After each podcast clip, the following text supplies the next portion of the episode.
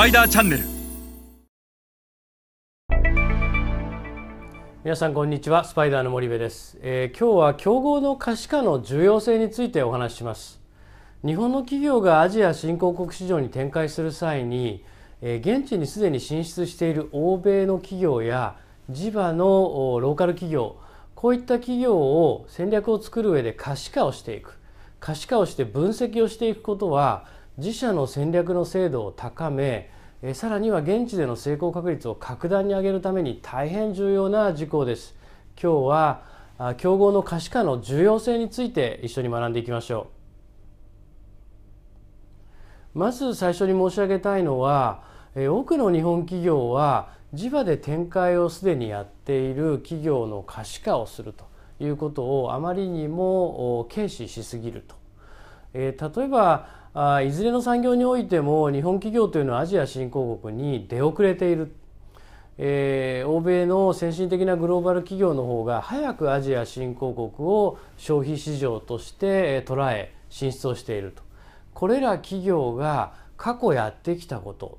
でその上で今やっていること。こういった戦略をいかに可視化していくかということは自社の戦略を作る上では大変重要です。彼らはえすでに、日本企業がこれからやろうとするようなことはもう過去何年も前に行っているとその結果彼らの今の戦略がありそれを一つのケーススタディとして可視化をしていくそして分析をして自社が取り入れるべきなのかそうでないのかということを一回可視化をしっかりするということは大変重要です。例えば競合というと大体3つに分類される。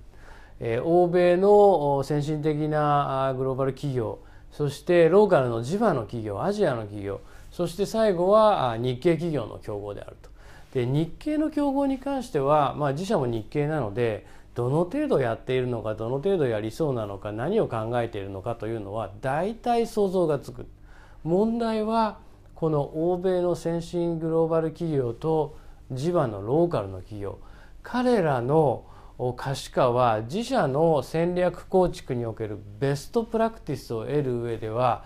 大変有効です。彼らが何を考えてどんな戦略でどうそのマーケットを取ろうとしてきているのかそしてその彼らが今現状マーケットシェアがもし高いんであればその要因は彼らの戦略の中にありそれを可視化するということは自社の戦略の精度を当然ながら高めていくことになるんです。したがって日本企業は、えーいいものをすでに持っていて物では負けていないと。じゃあ何で負けてるのか戦略で負けている。したがってその欧米やローカルの戦略をいかに可視化をし分析をしそれを自社の戦略に取り入れていくかと。ベストプラクティスとできるかと。いうことがこれからの日本企業に求められてるんだと思います。それでは皆さんまた次回お会いいたしましょう。